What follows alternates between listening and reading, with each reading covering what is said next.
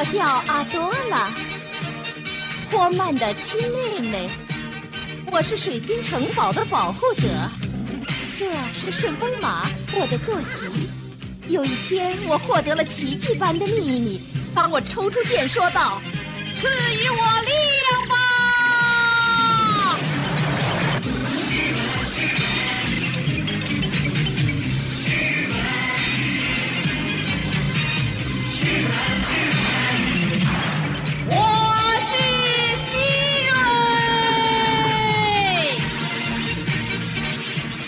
几个人知道我变成希瑞的秘密，他们是希望之光、拉子夫人和科尔。我和起军的朋友们一起，为解救以西利亚与罪恶的霍达克进行着战斗。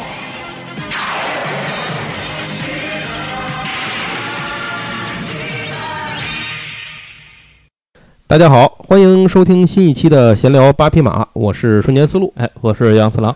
呃，这次是我们这个闲聊八匹马第二季的最后一集啊，非常感谢大家一直支持我们的节目。然后我们之后呢会休息两期，然后继续进入第三季。那具体的事情一会儿等节目结束了再和大家细说。先和大家聊一聊的还是我们这次的主题了。我们之前的节目里头好像很多啊，都集中在了漫画上，对是吧？哎，连续很久是漫画了。上次说动画好像还是《忍者神龟》了吧，忍者神龟哎隔了好多集，所以最终呢，我们决定第二季的最后一集呢，也选择一个我们回忆当中非常重要的动画片儿，其实是两个，这是一套，对，啊，就是这个非凡的公主希瑞和宇宙的巨人希曼，嗯就是这个希家兄妹，啊，这个 老希家，对，老西家。其实我们在之前讲那个童话往事的时候啊，就说过，啊提到过这两部作品，也说到了一个很有意思的事儿，就是在动画在美国制作播出的顺序跟咱们在中国播出的顺序 是反着的。这里头，嗯，这个西曼这部动画片呢，是一九八九年啊，在广西电视台开始播出的。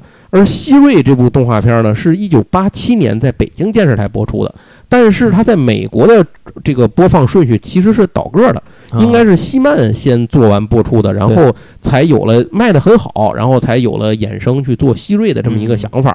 所以这个里头在时间顺序上也好啊，在这个引进顺序上也好，它有有一个很奇妙的颠倒，并且因为咱们引进的时候呢是多家电视台做的，所以它在翻译和世界观的一些名词的串接上面其实是有不一样的地方嗯，甚至说西曼它本身就是由广西和新疆两个台联合译制。哦什么叫联合译制呢？就是呃前二十五集是广西做的，后二十五集是新疆做的你，一部分，我一部分，对所以就导致出现了一些奇怪的问题。这个咱们一会儿在节目里头再细说。那咱先简单的回忆一下啊，就是杨总，你原来这两个演的时候，你在电视台都看了吗？看了，但嗯肯定看的不全。我印象里这个播的比正常的动画片要晚。我我都不记得什么时候播的了，但是我都看了，可是我不记得什么时候播的。我我对这个印象是，就是临睡觉的时候播这个动画片儿，所以就有时候会晚睡，然后就得跟家长协商去，我看完了再睡行不行？就我我对于他的印象大概就是我还真不记得了。就是我最早看的是，应该是看的希瑞嘛，是在嗯北京台播的时候。我不跟你说，我那个外地有亲戚，河北那边，我有时候暑假去他们家，他们家能收着北京台，嗯所以我在他们家看过，包括变形金刚，包括这个这个圣斗士都在流行最前线的对，然后回来可以给大伙儿讲，有个打个时间差给小朋友们说一说。呃，西曼就是好像就是咱们正常演了，正常在天津看的了，当时。然后这两个片子我其实。如果我不去特意回忆的话，嗯。具体的细节记得都不是太清楚了，因为它都是那种单元剧嘛，啊，对，然后都是那种超级英雄式的单元剧，然后每一个里头呢，只记得结尾的时候，它都会给你提出一点儿这种升华主题的东西，对对比如说小朋友们，今天我们学到了什么呀？对吧？然后里头会会给你提，西曼里头是那个奥克，就那个小精灵，然后西瑞里头是谁？也是那个一个像小精灵一样的一个。嗯。那我们今天的节目呢，就跟您来聊一下这两部作品，因为他们毕竟是有这个同一个世界观下血缘关系的这个西界兄妹。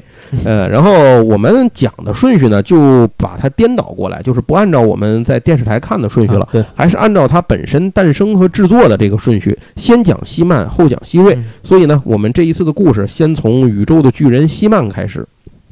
西曼这部作品啊，跟我们之前介绍过的很多作品一样，比如《忍者龟》啊，比如《变形金刚》啊，这些东西都差不多。然后它它是一个玩具和动画互相绑定之后产生的结果，只不过《忍者龟》呢是先有漫画，对吧？然后后来才有彩星那边投资去做的，但是。西曼呢，就更彻头彻尾了一点，它更像变形金刚，就是完全是为了卖玩具才做出来的。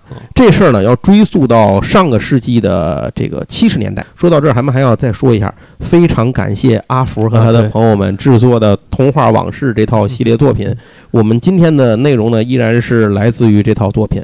另外，再给他阿福多做个广告，就是西曼和西瑞有一本单独的书，对众筹的，对对众筹当时，但是现在好像也应该能够买到吧？应该还可能大家搜搜吧，可能还有。不行，您就找找阿福的群，您进去问问啊。对对对对，我估计闲鱼阿福闲鱼可能会有。对，嗯，就那一套书也非常好，特别的厚，对对，里边的东西非常全，也是拿不住砸断脚的那种。哎呦天，那绝对是。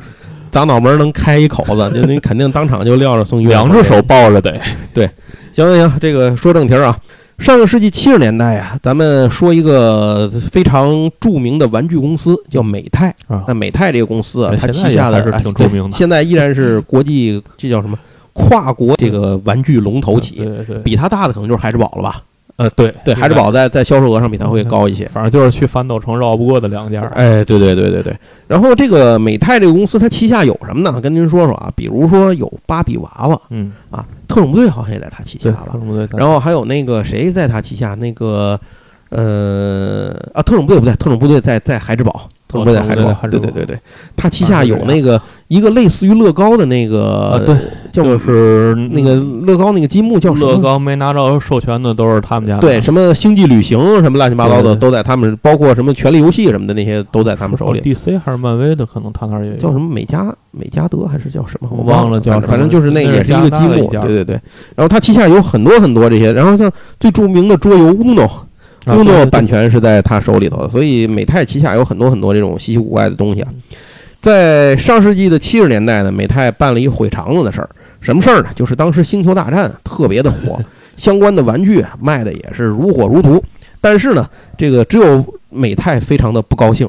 这是因为最早的时候，卢卡斯其实来谈买卖呢，是找的美泰，就是说我有一《星球大战》这么一东西，您看看，我们想出玩具，这事儿行不行？美泰当时就觉得你他妈什么玩意儿是吧？这你做这破东西，这能能卖科幻的这玩意儿能卖钱吗？这肯定不可能啊！所以就把它给回绝了。结果没想到呢，就是你你现在这个爱答不理，将来就高攀不起了。所以美泰的这个看到《星球大战》火遍全球的时候呢，这事儿已经晚了。但是你晚了呢，就只能说亡羊补牢，犹为未晚啊。那你得想点其他的办法，什么办法能再捞点钱呢？所以就去美泰想要开发一个属于自己的玩具产品的系列。这个玩具产品的系列呢，就是这种叫什么呢？就是这种呃人形啊，可动人形的这这种这么一个系列。所以他就交代底下的这个开发部门，在一九八一年的时候啊，就要开发出来这么一款产品。于是呢。就是他具体负责这件事的员工是在一九八零年底把这个方案上交给美泰的。当时他的负责人，这个项目的这个一个负责人叫做罗杰斯维特。斯维特回忆啊，他就说，使用的这个角色最早的希曼呢，这个角色呢是一个一头黑发、肤色近乎古铜色的这么一个角色。后来呢，在美泰的部门的修订的时候，给他修订成了金发和比较浅的这种肤色。是法务部门给他修订的。呃，我估计是，就这还惹官司呢。哎，咱为什么说惹官司？咱接您接着听啊。原来那个设定更加的。原来那设定，你想，他就是蛮王柯南，就也光膀子，也就穿一毛裤衩，对吧？然后也拿着冷兵器嗷嗷乱叫，一身的爆炸性的肌肉。还黑头发，深深古铜色皮肤，那你这事儿这不就是蛮王柯南吗？那会儿柯南也是非常的火嘛。即使你修改成了金色的头发，这事儿也没躲过去。把皮肤弄得色儿不一样。对对，也没躲过去。因为柯南这部作品不是那个小学生柯南啊，对对，蛮王柯南，对对，蛮王柯南一一把能掐死好几个小学生柯南。嗯，但是小樱柯南能用自己的光环弄死周围所有的人，所以这事儿也不一定谁能赢。蛮王柯南这部作品呢，其实在美国是有着非常重要的群众基础的，因为他的作者其实跟洛夫克拉夫特是哥俩好吧，对吧？他们俩不经常笔友嘛，经常老前辈老老前辈们都是对，所以柯南这部作品的这个版权方呢，所以当时就控告了美泰，就是把他给告 告法院去了，说你们这他妈不就是做了一个柯 一个蛮王柯南嘛，就是把换一假发这时候就体现出法务部的重要性啊，就是你当我们傻了。子。而且这件事情当时诉讼的是有原因的，柯南的资产公司是称啊，就是美泰曾经在一九八零年的时候提出过合作申请，说要出版这个柯南的玩具。结果呢？黑头发那阵儿，黑头发那阵儿，就是就是那阵儿。结果这个双方还达成了一个协议，所以当时呢，柯南这边呢就把很多的资料、视觉设定的这些资料给了美泰。结果呢，到了二零，到了一九八二年的时候，这个协议终止了嘛。在这个两年的时间里头，等于美泰拿到了大量的柯南的设定这些东西。所以就是说，那你明摆着就是拿我们这东西套走，空手套白狼，白嫖嘛。你套过去之后，拿我们这东西做了一稀漫，然后你现在不。承认不改一金头发，你不承认，就是这不胡说八道嘛？当然，这个官司一打打了五年啊，打了五年之后，最后这事儿其实是好像美泰胜诉了。但是这个设计者的这个斯威特后来在采访中也提到过，他的设计的形象是受到了那个美国的一个著名的奇幻画家，就是弗兰克·弗雷泽塔啊，弗兰克·弗雷泽塔的著名的这个插画的代表作，比如《火星公主》那个系列嘛，然后《人猿泰山》，这不都是他的吗？另外一个就是《蛮王柯南》，所以你这事儿转八圈转回来呢，你说到底抄没抄呢？对吧？属于。辛普森说：“假如我杀了我前妻，对对对对，这事儿永远无法证实。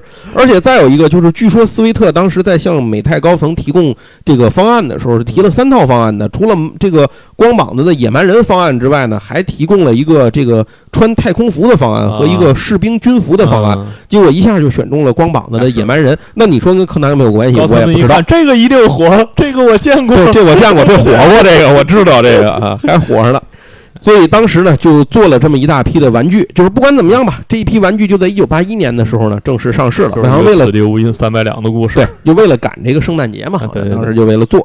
但是第一批玩具做的太，就是时间太紧张了，做了一堆玩具就给卖了，摆到货架上，可是也没说这些玩具是谁啊。所以小朋友们买了之后呢，就完全不知道这里头这帮人是干嘛的，嗯。是不是柯南？以为买了，以为买了柯南，然后柯南这头发掉色了，是吧？反正就是大家就小朋友们，很多小朋友就给这个出版商写，给美泰写信，就说你这个玩具是什么？我们很想知道他是谁，就是他是干嘛的？他怎么回事儿，对吧？爱吃甜的，爱吃咸，对吧？豆腐脑吃甜的，吃咸的；粽子是吃甜的，吃咸的，什么都不知道。所以头发换色的版本。对对对，我希望你们能给一个设定，对吧？能够说一说是怎么回事儿。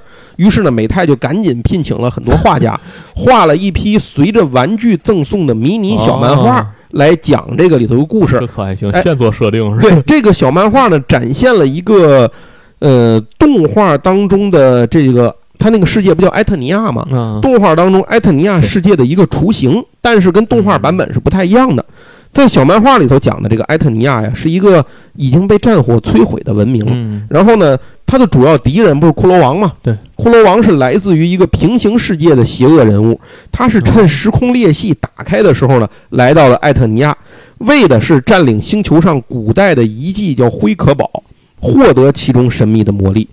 圣剑是进入这个灰壳堡的钥匙。它分成两个部分，骷髅王呢得到了一半的圣剑，另外一半的圣剑被灰壳堡的守卫者鹦鹉仙子给了希曼。然后赋予了西曼神奇的力量，同时呢，还就是给了西曼介绍了这个就是队友吧，就是那个邓肯武士嘛，还有那个邓肯他闺女那个迪拉，相当于队友。然后力量都是这鹦鹉仙子给的，这就是那个小漫画的设定。后来到了动画片的时候，这个设定就就改了很多了，这基本就不一样，听上去就不太一样了。咱们要说一个就是很有意思的事儿，就是如果您看过西漫的朋友，一定都记得鹦鹉仙子嘛，因为鹦鹉仙子和这个邓肯武士啊，他们是知道西曼变身秘密的两个人。对对对。这个动画片里一共只有三个人知道，还有一个就是那个奥克，然后只有他们三个人知道。那鹦鹉仙子呢？其实它的英文名字。对，他们的英文名字就是直译过来就是巫师啊啊，就没有鹦鹉仙子这个意思。那这事儿是怎么来的呢？是因为鹦鹉仙子可以变身成一个鸟的那种形态，其实，在设定里那是猎鹰哦，是灰色的这种叫什么猎鹰。但是在画动画的时候呢，它那个颜色可能上的比较鲜艳。咱们在引进这部作品的时候呢。译制人员就把猎鹰当成了鹦鹉，所以就给它起了个名字叫鹦鹉仙子。说明找一个好的原画师还是很重要的。对，这鹦鹉仙子呢就是这么来的。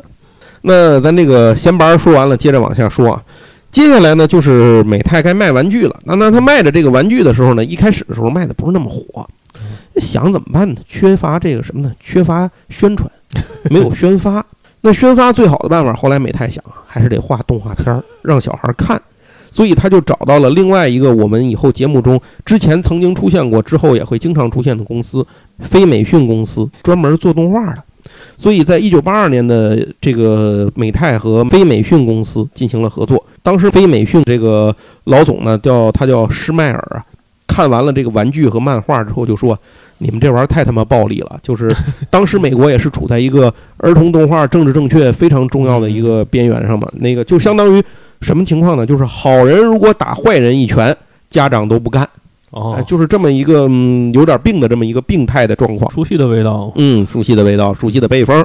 嗯，那这个同样的一批人呢，也遇到了这样一个问题，所以非美讯商量，他们就让就说我可以做这个动画片，我们可以做这个东西，做一个十三集的奇幻类的动画片。要注意为什么十三集？因为美国的这个上映的作品一季是十三集，就是十三个星期。每个星期演一集，就跟现在一样。哎，对，现在为什么现在它很多都是十三集？就是这个原因。好多日本动画片也是十三集。嗯，那这个动画片呢，后来他就遇到了一个重要的问题，就是说，他虽然说决定出版这个动画了，做这个动画，但是当时他拿着动画片去卖的时候，却遇到了问题，就是你动画做完了得有人买，电视台得买你的才行，要不你就是白花钱嘛。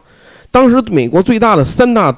电视台分别是 NBC、ABC 和 CBS 啊，这三个电视台基本上是处于市场垄断这么一个状态。结果呢，当时是一九八二年，美国正处于一个经济危机，一就是各个行业呢一片萧条。各大电视台削减开支，要减的开支重要的就是要减那个买动画片儿，比如说这种钱。那飞美讯呢，又是一个坚持这个国片国造的这么一个 一个这个理念的这么一个，现在可能那个谁那个川普会很喜欢他们吧。然后就是咱就坚持自己的动画片一定要美国的员工来绘制，美国的生产的这些东西来来做，这就导致它的成本非常高，所以它的采购价就高。那采购价一高呢，自然你就成了削减成本的首先的目标，所以就被砍了。然后就嗯不会买这个，那这样的话，到了这个施迈尔这儿呢，他一听啊，就是一九八二年到一九八三年年度啊，整个公司的订单只得到了一个十三级的订单，就这事儿明显你养活不了好几百号人，对吧？上上下下，所以他就想到了逼上梁山的一个办法，选择节目连麦这个模式。如果您听过我们之前《忍者神龟》的话，您会记得这个，我们讲到过这件事儿。以后我们在讲美国动画片的时候，也会经常讲到这个东西。什么叫做节目连麦？节目连麦呢，是美国电视产业常用的一种节目的出售模式。它的主要服务对象啊，是独立于刚才那三大电视网络之外的中小型电视台，也就是哎，也就是所谓的独立电视台。在这个模式下，相当于是一个大池子，你把这个东西放到这个片子放到这个里头来，所有的这个池子里参与者都可以买。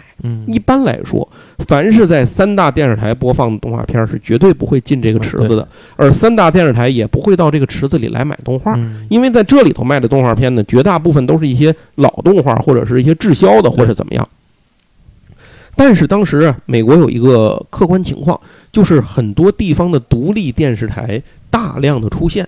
他们急需偏远，没有东西可以播。大家要想想现在的网络电视就是一个道理。哎，对对对，就是流媒体们需要大量的，没错，多烂的片子。那会儿的独立，哎，那会儿的独立电视台就相当于现在的流媒体，其实就是这种感觉，是一个意思。对你得给我填东西。一般来说呢，这个美国的动画片啊，这个好的播出时段叫做周六早晨的动画时段，嗯，也就是说每周六播出，播十三个星期，这就是为什么有十三集这么一个说法。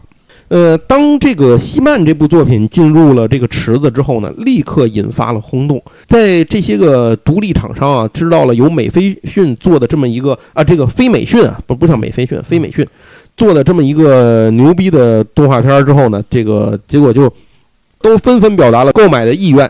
但是这里有一个小问题，因为周六周日这样的好时段呢，已经被三大公司给占了。那现在这些小电视台要播呢，他们就只能以。量取胜，所以他们就是在每周一到周五都播，这就出现一个问题：原来十三集动画片不够播的，十三集以前啊，只需要就就是做十三，相当于十这个十三周嘛，它就是做十三集。现在就好，十三周需要每周五集也就是日更，变成六十五集了。那压力就是压力山大。之前这解答了我们之前在做《太空堡垒》时的一个问题，就是讲过为什么美国引进动画片的时候啊要求这个这个片子需要长于六十五集啊。嗯。一个重要的原因就是因为它要进这个市场，然后播出的时候，它不一定是这个市场，就是它在进这些个电视台播放的时候，它要满一周播五集，五集然后连着播十三周这么一个概念，所以它必须得第这个超过六十五集才可以。就是大家已经听晕了呢，给大家整理一下，一年是五十二周，所以一季是十三十三周。嗯，然后如果你每一周播一集呢，你这一季就是十三集。这是咱们现在看见很多美剧和动画片都是这个数，对因为它一周只播一集。嗯，像这种呢，它的一部周得播五集，所以它就变成了六十五集以上才能嗯播出来。那这个事儿呢，就带来了一个新的压力嘛。做六十五集动画片没有钱，呃，怎么办呢？所以这个飞美讯呢，就向自己的母公司西屋广播公司呢哦，求援嘛，嗯然后共同承担了大概一千四百万美元的制作费用。嚯然后这其实是一个很赌博的事儿，如果不成的话，就就呃 game，over 了。对对，就 game over 了，就开始了进行了制作。那西曼这部作品，它最重要的一个地方就是这个呃，西曼这个人他本身是一个双重身份。嗯，然后平时呢是不光膀子的时候叫亚当，是个王子；呃，光了膀子呢叫做西曼，是个超级英雄。就是只要穿上衣服和脱了衣服，周围人就认不出来。这也不知道是涂了点什么，为什么看不出来？既不用戴头套，也不用披斗篷，对呃，就就就，但是他那个老虎反而披个斗篷嘛，他之前有个太空虎嘛，对对对那个太空虎变身的时候会变得特别牛逼，变成他坐骑，平时是个特别怂货的一个一个老虎。这样呢，这个作品就基本上确定下来了，就是以双重身份的超级英雄的这么一个方式来做，然后呢，希望能够获得这种小朋友的共鸣，就是说啊，我有一天也突然间能变得很牛逼，就是大概是这样一个感觉。但你不是王子，哎，对，但不管怎么样，小朋友们的这个确实很吃这一点啊。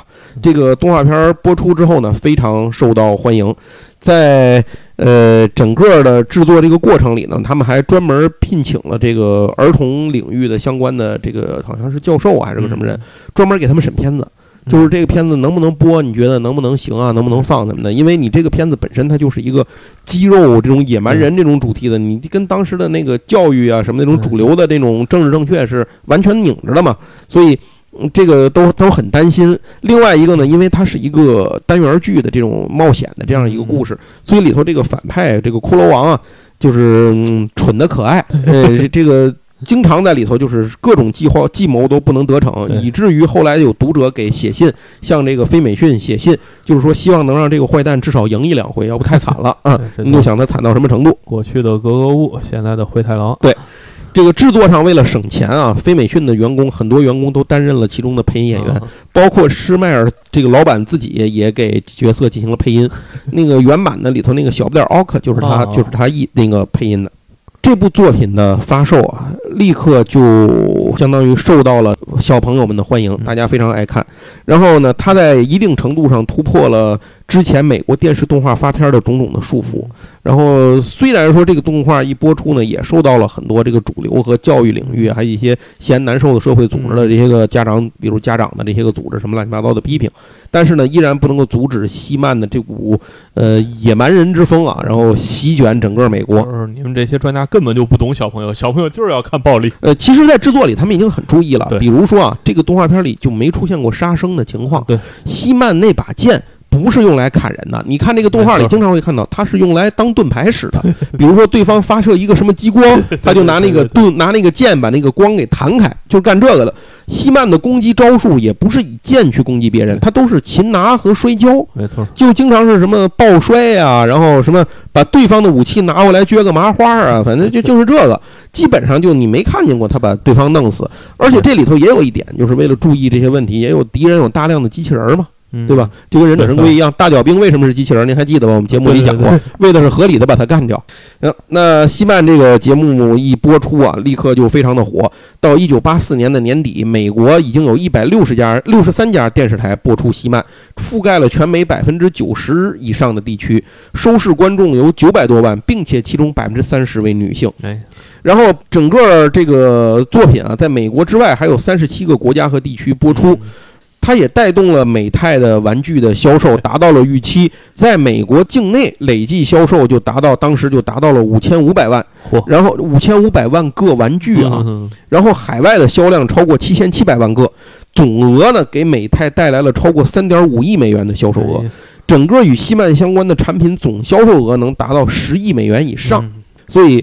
美泰很爽快地订购了第二季，这就是西曼为什么一共有一百三十集的原因。呃，另外说一句，咱们中文版引进的时候，国内引进的时候只引进了五十集，所以差的还挺多的啊。肯定没看过那么长，对，差的还挺多的。美国的儿童们对西曼喜欢到了一个什么程度呢？就是几乎所有人，就像咱们那会儿看那个。呃，动画片的时候看多了，就有马路上就有小朋友拿个木头棍儿就喊什么“神龙斗士”是吧？这个这个，可赛前来拜访，然后他们就会喊西曼的那句变身的口号 “I have the power”，就会就喊这句话。当然，这个在咱们中文版里头会，我觉得翻译的更带感啊。这一会儿咱们再说。呃，以至于出现了一个什么事儿呢？一九八五年的九月份。德克萨斯州的艾比林市这个电视台不知道这脑子抽犯什么病啊，取消了西曼的放映，立刻电视台的电话这个就被各种抗议和孩子们的哭闹给挤爆了。呃，孩子们和家长呢，这个甚至在市中心发起了请愿和示威活动，要求恢复动画的放映。最后在重重压力之下呢，只有把西曼重新这个请回来继续播放，才这化解了这场这危机啊，这动画播放的这么一个危机。后来到了二十世纪九十年代啊，然后因为玩具的销量的下滑呀，真人电影票房的失利啊，等等等等吧，然后这个西曼才陆续的从流行文化舞台上去退出。嗯，总之西曼的成功呢，给所有们所有的人都打开了一条道路。呃。各个玩具公司都开始和动画制作公司合作，这才有了后来的，比如说是战神金刚也好啊，变形金刚也好啊，忍者神龟也好啊，霹雳猫也好啊，都是因为西曼的先行取得了成功，他们才开始制作的。做动画片卖玩具这件事儿，从这儿开始。对对，就就从这儿开始了。而且呢，呃，这个。嗯，他还打开了一个三大电视网络之外的这么一个动画片销售的这么一个覆盖销售的这么一个模式，也就是说明，不只是通过三大电视台，你只要能够达到东西能够做的宣发的卖得出去，那么覆盖得了这么大的足够地区，那么无论是什么样的网络，都可以解决这个宣发的这么一个问题。好，那接下来就说一下国内的版本了。为什么西曼引进的时候会出现一个？呃，这个前后翻译不一致，以及以及很多人记忆当中西曼变身口号喊的不一样的这么一个事儿呢，是因为在一九八八年十月的时候啊，在上海第二届上海国际电视节里头，广西电视台和新疆电视台呢联合引进了西曼的这部作品，因为这两个作为地方电视台啊，而且咱说实话是一种比较边陲的地方电视台，他们的这种片子的资源很少，所以他们急需引进。另外呢。动画片本身啊是一个呃政治风险比较低，而且传递正能量的这么一个东西。再有一个这个重要的问题是，引进国外动画片不占用译制片引进指标啊，所以这几样加在一起呢，他们就决定让他们去引进这个动画片。那动画片引进之后啊，双方这么分工：前二十五集归广西台来做，后二十五集归新疆台来做。这就是为什么我们最终看着看着，在第二十六集的时候，发现里面不但片头变了，连西漫都变成了黑曼，然后里头所有的人物的名字几乎都改了，你相似又不同，然后连变身的口号也变了。这是为什么？原因就是因为这是俩电视台做的。虽然说啊，这两个电视台做的都非配音都非常好。都请的是专业人士，然后来，比如说广播电台的，然后话剧团呐等等这些专业人士来做。但是他们做的时候采用了一种背靠背的方式，就是没有一个双方交流统一的这个这些个翻译版本的这么一个过程，没有先统一译名，对，没有统一译名，结果就愣拼到一起就出了。然后这样的话呢，就小朋友们就看得莫名其妙，我看着看着，突然口号就变了。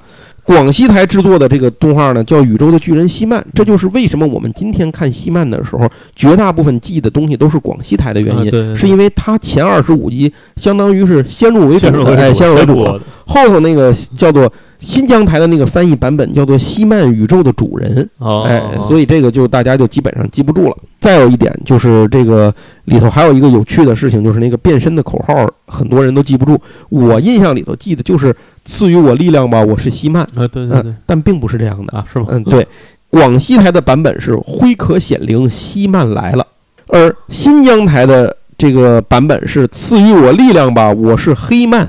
啊。所以很多人都把这件事情记忆给继承了。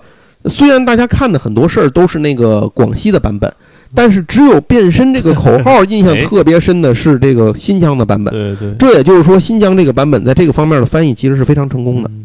嗯，无论如何啊，您这个接受也好，不接受也好吧，反正。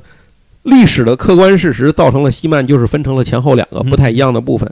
嗯，无论是哪个电视台，其实它的配音啊、译制啊都是非常用心的。造成这种局面的结果呢，其实就是因为当时的没有这种共同协调这么一个原因。所以这件事儿本身也成了西曼比较有趣的一个段子。在今天，时隔了这么多年之后，西曼其实是做过什么新西曼什么的，做过这些动画的，但是我是没看过，我也不知道。就在前段时间，然后那个网飞，嗯。做了西曼的新的版本哦，嗯，已经开始播出了，但是我还没看，我不太知道这个拍的怎么样。之前也拍过希瑞啊，但是希瑞我觉得不怎么样，但是这次西曼好像还是不错的。呃，总而言之吧，这就是我们记忆当中的宇宙的巨人西曼啊，然后和西曼相关的故事。接下来聊完了西曼之后呢，返回头来咱们要讲一个在国内引进时间比西曼早，但播出顺序比西曼晚的东西，这就是希瑞。希瑞呢，在人物设定上其实跟希曼是兄妹这么一个关系，但是呢，因为引进顺序的原因啊，希曼这个在后，希瑞在前。希瑞是一九八七年十一月九号在北京电视台播出的原片九十三集，一共咱们这引进了六十集。其实他一开始就说了，他说在希瑞那个每次不都有一句台词吗？他说我叫阿多拉，是霍曼的亲妹妹。这个霍曼其实就是 就是希曼那个亚当啊，您就知道就完了。然后西曼呢骑的是虎，西瑞呢骑的是马。就是之所以会做出这个西瑞这部作品来啊，呃，其实最重要的原因呢，还是因为之前西曼的那个动画和玩具卖的比较好。当然，主要是说玩具卖的比较好啊。呃，如果是玩具卖的不好呢，就什么也甭说。但既然卖的好呢，这事儿就可以干了。所以在美泰那边呢，就提出了要做这样一个。呃，衍生的作品，这个制作方呢，当然还是交给了我们熟悉的这个飞美讯这家公司。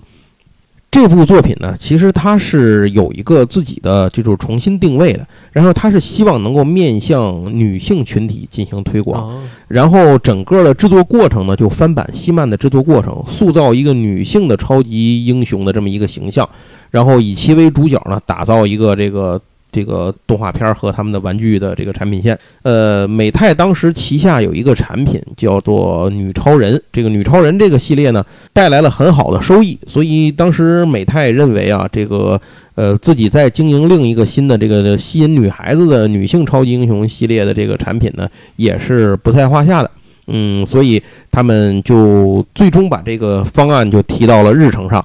呃，飞美讯这边呢，没有花很大的功夫呢，就拿出了一个新人物和新这个动画片的大纲。核心角色就是希瑞这个角色，他的设定呢是希曼的孪生妹妹，就是这个亲兄妹。平时呢，他的身份是呃起义军的里面的领袖，叫做阿多拉。呃，如果他抽出宝剑喊到“赐予我力量吧，我是希瑞”，然后他就会获得神奇的力量，变身成超级英雄希瑞。呃，他所在的星球呢，其实不是那个谁啊，不是那个西曼的那个他们那个老家，就是叫什么埃坦尼亚，不是埃坦尼亚，是以西利亚。以西利亚是埃坦尼亚的一个衍生出来的名字啊，就是他这个星球呢已经被邪恶的霍德人给占据了。而西曼这个希瑞和战友们要面对的呢，就是一个已经被敌人占领了的星球。他们是反抗军，就是他们是那个游击队，在那有点舍伍德森林里的好汉，就是这这这种感觉。嗯，不像西曼，他们是在正面这个战场上就这种硬扛的，他们其实是这个敌后战场，哎，敌后游击队，他们整个星球已经被占领了。那这些设定呢，其实很多东西是源自于当时的星球大战，比如说反抗军啊，然后比如说这个失散多年的兄妹啊。然后，比如说是这种叫什么，就是阿多拉有一个男朋友嘛，就是里头叫海鹰船长，那一看就是那个汉索罗，那反正没明说，您看就完了。这个。希瑞的诞生啊，其实是有一个明确的故事的。他说的是，当年火达克带领着霍德人进攻艾坦尼亚，从王宫里偷走了一个女孩，这个小女婴应该说是这个女婴呢，就是阿多拉。很多年后呢，希曼在鹦鹉仙子的指引下，从艾坦尼亚来到了以西利亚，知道了故事的这个事情的前后的真相。与此同时呢，被火达克抚养并且已经长大成人的阿多拉呢，当时担任的是火达克手下的这个一个精英小队的队长。他呢也在鹦鹉仙子的感召下恢复本性，并且获得了变身成西位的能力。失散多年的兄妹终于相认团圆。在这之后呢，就。呃，希瑞呢继续留在以西利亚和起义军一起战斗，而希曼呢会时不时的通过太空门过来来帮妹妹，然后给她助一臂之力。呃，这就是希瑞和希曼之间的关系。在动画片的前五集里头讲的就是这个事儿。可是，在中国引进的时候呢，没有引进前五集。我也觉得好像没这块儿。第一季六十五集，咱们是从第六集引进到第六。引进到第六十五集，所以就把前五集给砍了。这就是为什么咱们看的时候并不知道有这事儿。为什么呢？就是因为北京台引进的时候他没有西曼啊。对。如果他讲这个事儿，那他就又要引出一个西曼是怎么回事？合理。对，所以他没办法就给砍了。而且希瑞一共是九十三集啊，所以这个前咱引进的前这个六十五集里面的六十集之后，后面还有，但是二十八集嘛，咱们就就就没引进，那个也是没有。但是。呃，后来在上海电视台其实是引进了的，它引进了一个叫做希腊的版本，那个里头是完全的哦。还有一个就是咱们之前也提过，就是希瑞是有一个大电影的。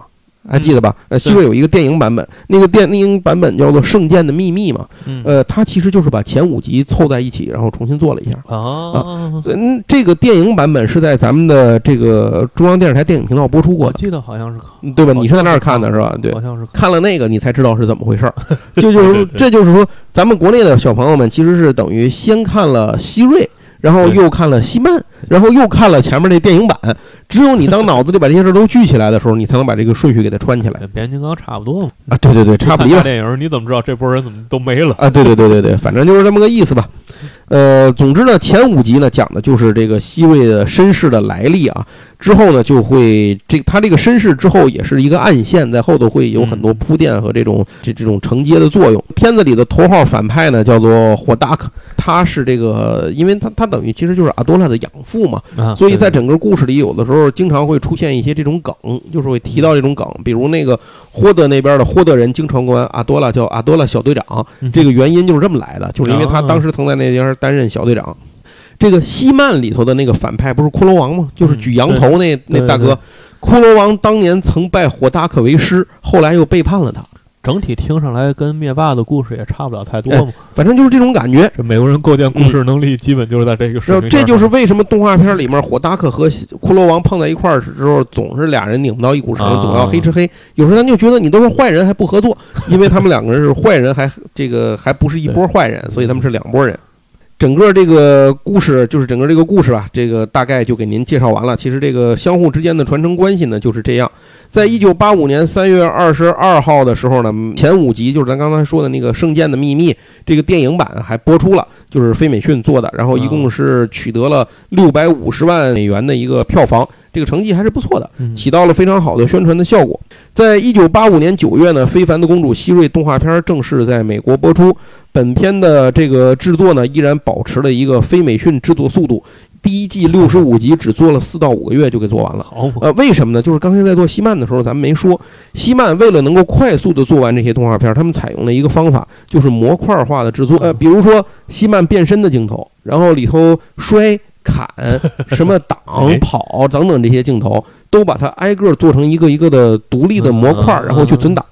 那那会儿没有电脑技术啊，就是就是人工去存档。你用的时候，比如说这个剧本写西曼把这孙子扔出去了，你就把那个扔出去那个动作拿出来插在这儿，就不用做了。希瑞也是用这种方法，对。所以，按照制作人员所说的是二十集以后的希瑞的动画片，他们与其说是在绘画，不如说是在组装，嗯，就是在组装后面的剧集。所以，尽可能的要发挥旧画面的作用，而且剧本和台词都要围绕着能够最高效率的利用旧画面来进行做文章。这都得到手冢大神的真传。所以呢。呃，尽管和西曼差不多，但是希瑞的故事呢，也基本上被限制在一个他自己自有的一个套路里，就是这么一个原因。为了尽可能的用这个东西，然后每一集基本都是霍达克策划一个阴谋，然后这个阴谋呢被希瑞和他的战友们粉碎，然后霍达克失败，等等等等，就是这样一个往复循环的这样一个过程。总之。希瑞的这个作品呢，另一个挑战要面对的啊，就是还是那个美国当时的这个市场的接受程度和，比如教育机构啊，然后还有这些个家长组织的这种意见，因为他们认为啊，之前希曼是一个三十分钟的玩具广告，就是为了卖玩具，其实是，对啊，但是呢，说的很对，但是你如果真的被说穿了呢，这个事儿你就没法干了。所以你又得把这个动画拍的不是。那不是怎么办呢？就是第一，希瑞的每一集里面几乎都会用台词来明确的强调被干掉的是机器人，啊。第二绝不会破坏自然环境。甚至有的集里头出现了，比如说敌人的机器人拔了树来砍好人，然后在修订的时候就被改成了从地下捡起一棵倒掉的树干来砍好人，绝不能拔任何一棵树，等等等等。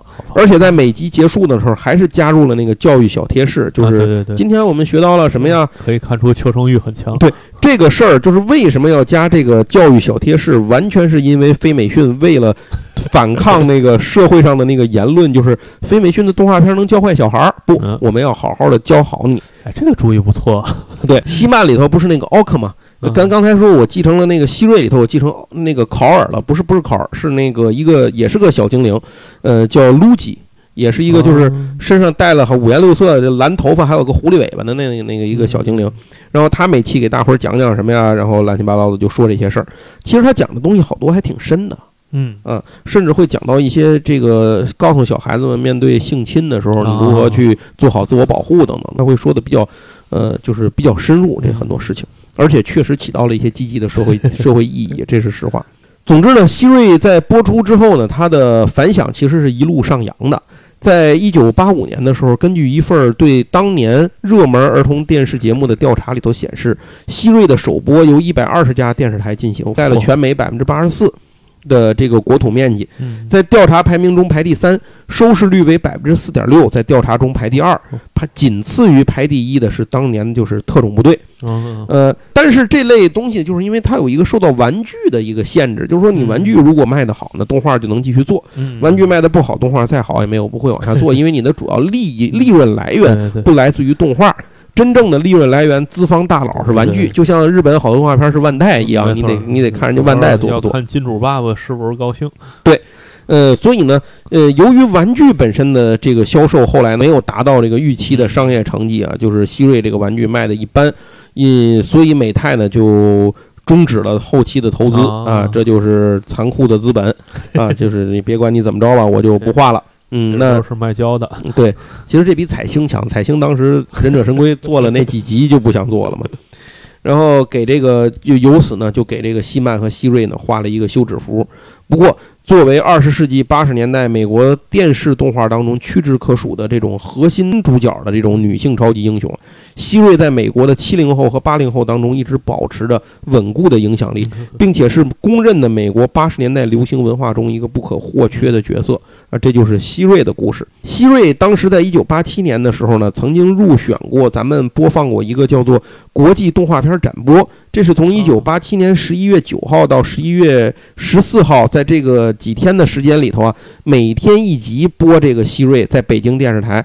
当时我记得天津后来也播过这个那个展播，有很多动画，比如什么火星老鼠什么乱七八糟的，嗯很多动画我当时都是通过这个看。我印象里头，雷鸟拯救队当时在这里头也播过几集，哦就是我看了各种稀奇古怪的动画，都是在这个里头的。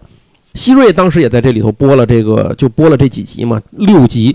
结果播完之后呢，这个就是大受欢迎。当时还播了一个《星球大战》，在这里头也播，然后也是大受欢迎嘛。所以能够达到《星球大战》这个级别呢，它的这个剧集的引进呢就可以考虑了。所以，一九八八年呢，在北京青年电影制片厂的录音棚里头呢，召集了所有参与译制和配音前六集的原班人马，嗯招到一块儿，继续把这事儿给搞完，就是把这个希瑞这个做完，所以才有了后来尽人皆知的非凡的公主希瑞。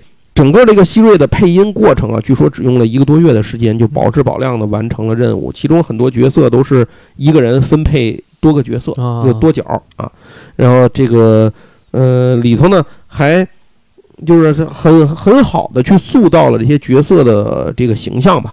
并且这里头有一些很有意思的事儿啊，比如那个什么霍克的那个机器人儿，那些机器人儿本来它设定都是希曼原来的对手，然后还有那个反派有一个那个猫女，猫女原来也是设定为希曼的对手，反正就都被挪到希瑞里头来用了。所有资源都不能浪费，对，就一点都不能浪费，你这浪费一点就是钱啊，这事儿这这个画都画了。对，画都画了，你反正得拿出来得用。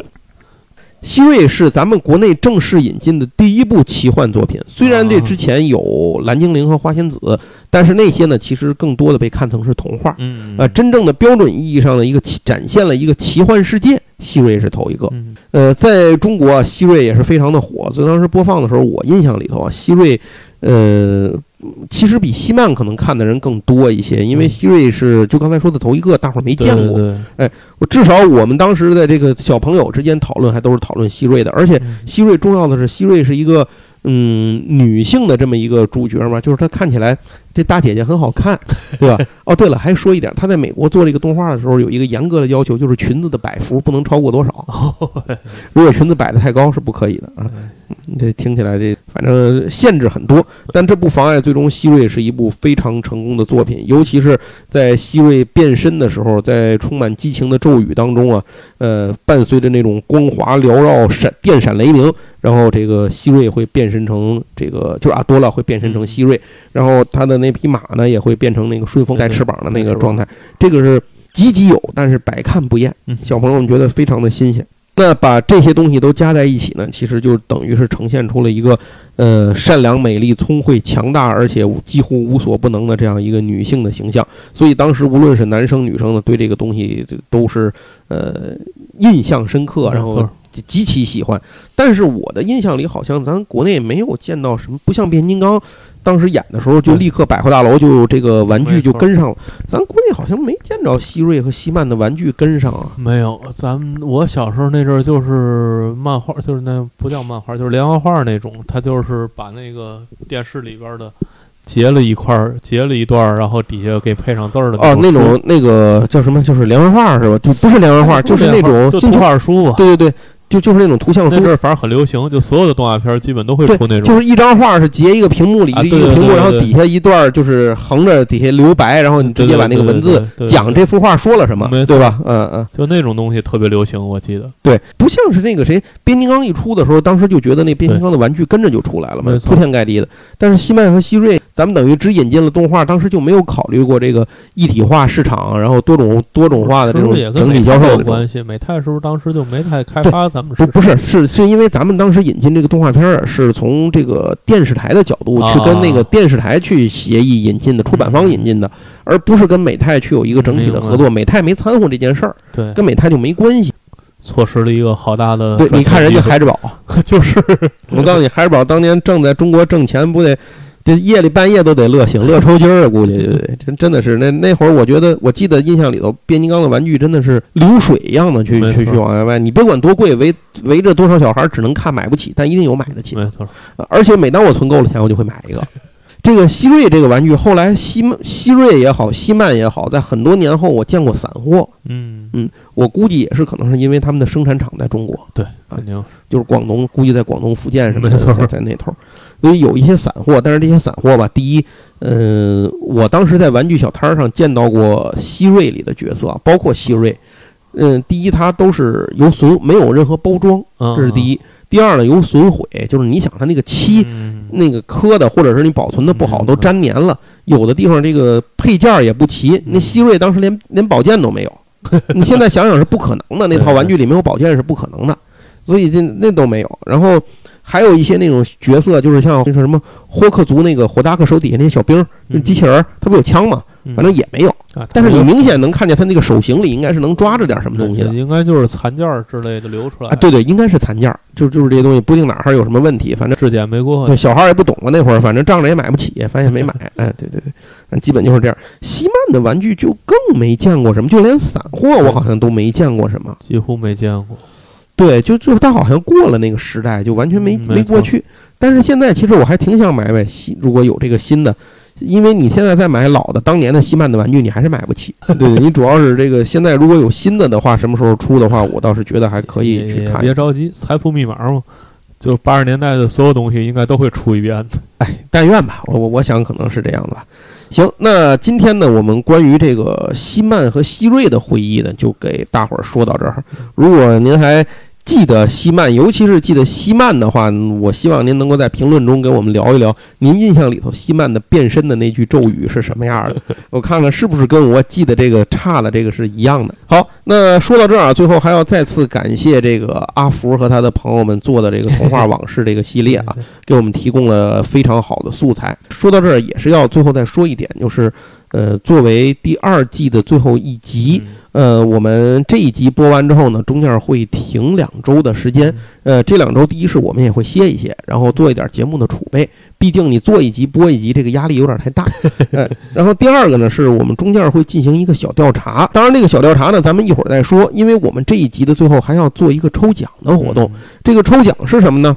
抽奖的内容就是我们这个在喜马拉雅电台的平台上播出嘛。如果您方便的话，请帮助我们的节目呢给打一个五星的节目好评，呃，订阅我们的节目，这样我们的更新呢您就能够第一时间收到通知。另外是这期节目呢，您麻烦给点个赞，打个扣。打扣呢，可能您需要看一下三十二十多秒的一个广告，哎，给您添点麻烦。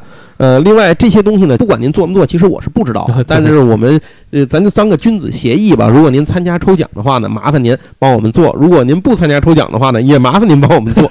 那至于说具体，他说您您你怎么知道发给谁的奖品，不发给谁奖品，怎么参与呢？那就是您在我们这期节目的下面进行一下评论。这个评论请列举三个在第三季中您最想听到的节目内容。请注意，我们主要是以怀旧为主啊，没错。讲的大概我估计差不多是在零五年。之前的这些个动画片儿，或者是呃影视剧也好，或者是其他的一些东西也好，如果您有任何这种怀旧的集体回忆的这些东西的呃主意和建议，您给我们列举三个，我们就从下面留言的朋友里头呢去抽签儿，抽出一位，呃，赠送由杨总提供的一套奖品。杨总，你自己说说是什么啊？就是那个漫画《过家家》。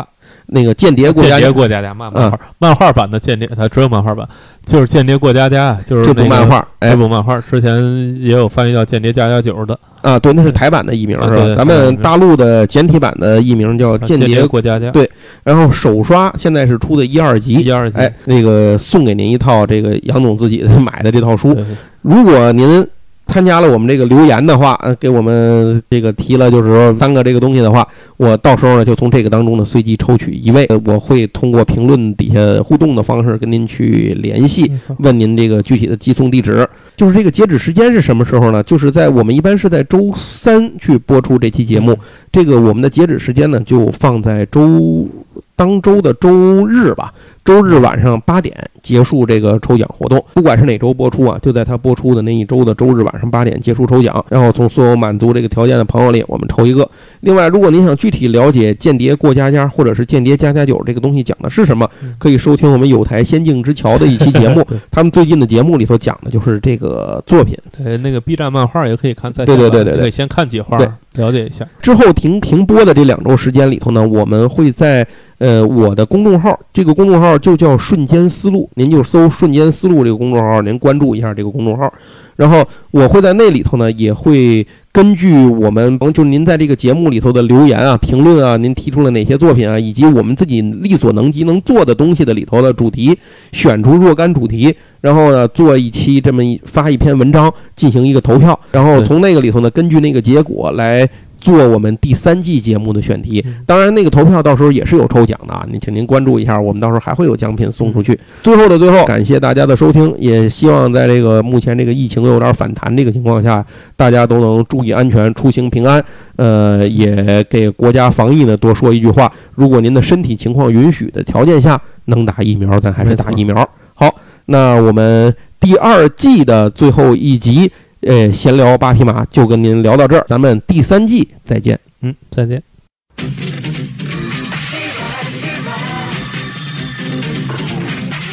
我叫阿多拉，霍曼的亲妹妹。我是水晶城堡的保护者。这是顺风马，我的坐骑。有一天，我获得了奇迹般的秘密。当我抽出剑，说道：“赐予我力量吧！”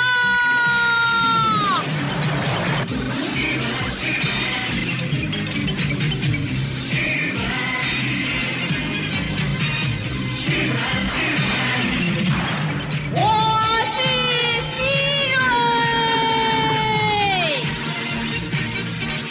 只有几个人知道我变成希瑞的秘密，他们是希望之光，拉子夫人和科尔。我和起军的朋友们一起为解救以西利亚与罪恶的霍达克进行着战斗。